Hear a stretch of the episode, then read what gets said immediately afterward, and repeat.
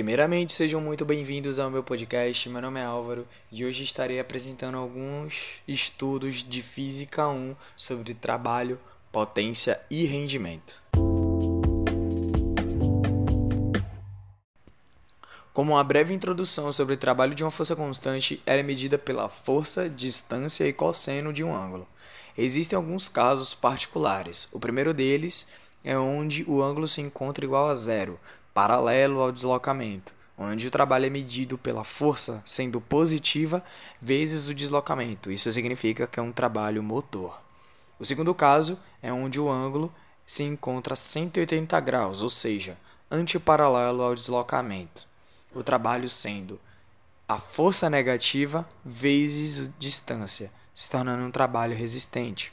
E o terceiro caso é onde o ângulo se encontra em 90 graus, perpendicular, e nisso o trabalho é igual a zero, ou seja, nulo.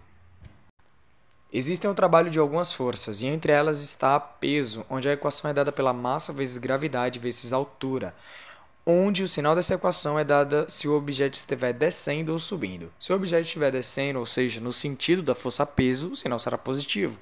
Caso ele esteja subindo, onde está sendo contrário à força peso, o sinal será de subtração. A outra força é a força elástica, que é dada pela equação k vezes x ao quadrado sobre 2, onde o sinal também vai depender da forma que a elasticidade vai estar se combinando.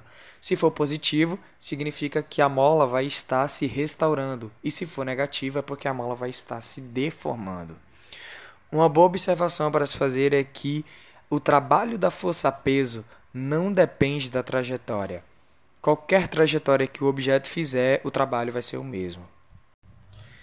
Agora falando um pouquinho sobre potência, a equação da potência média é o trabalho dividido pela variação do tempo, que é exatamente isso, é em quanto tempo você faz o trabalho. Isso é a potência. Uma observação para se fazer é que existe uma coisa chamada potência instantânea, que é medida pela equação que é a força vezes a velocidade vezes o cosseno do ângulo. Já colocando como exemplo aqui algum exemplo de física no cotidiano, é por exemplo de potência um Fusca chega a 80 km por hora? Sim. Uma Ferrari chega a 80 km por hora? Sim. E a potência é justamente isso. A Ferrari chega em 80 km por hora em muito menos tempo do que um Fusca. Então a potência da Ferrari é maior.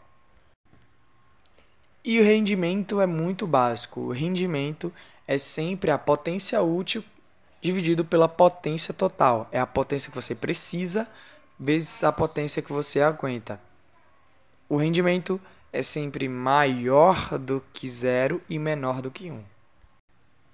Espero que tenha gostado de ter ouvido meu podcast de Física 1 e o próximo será de Física 2.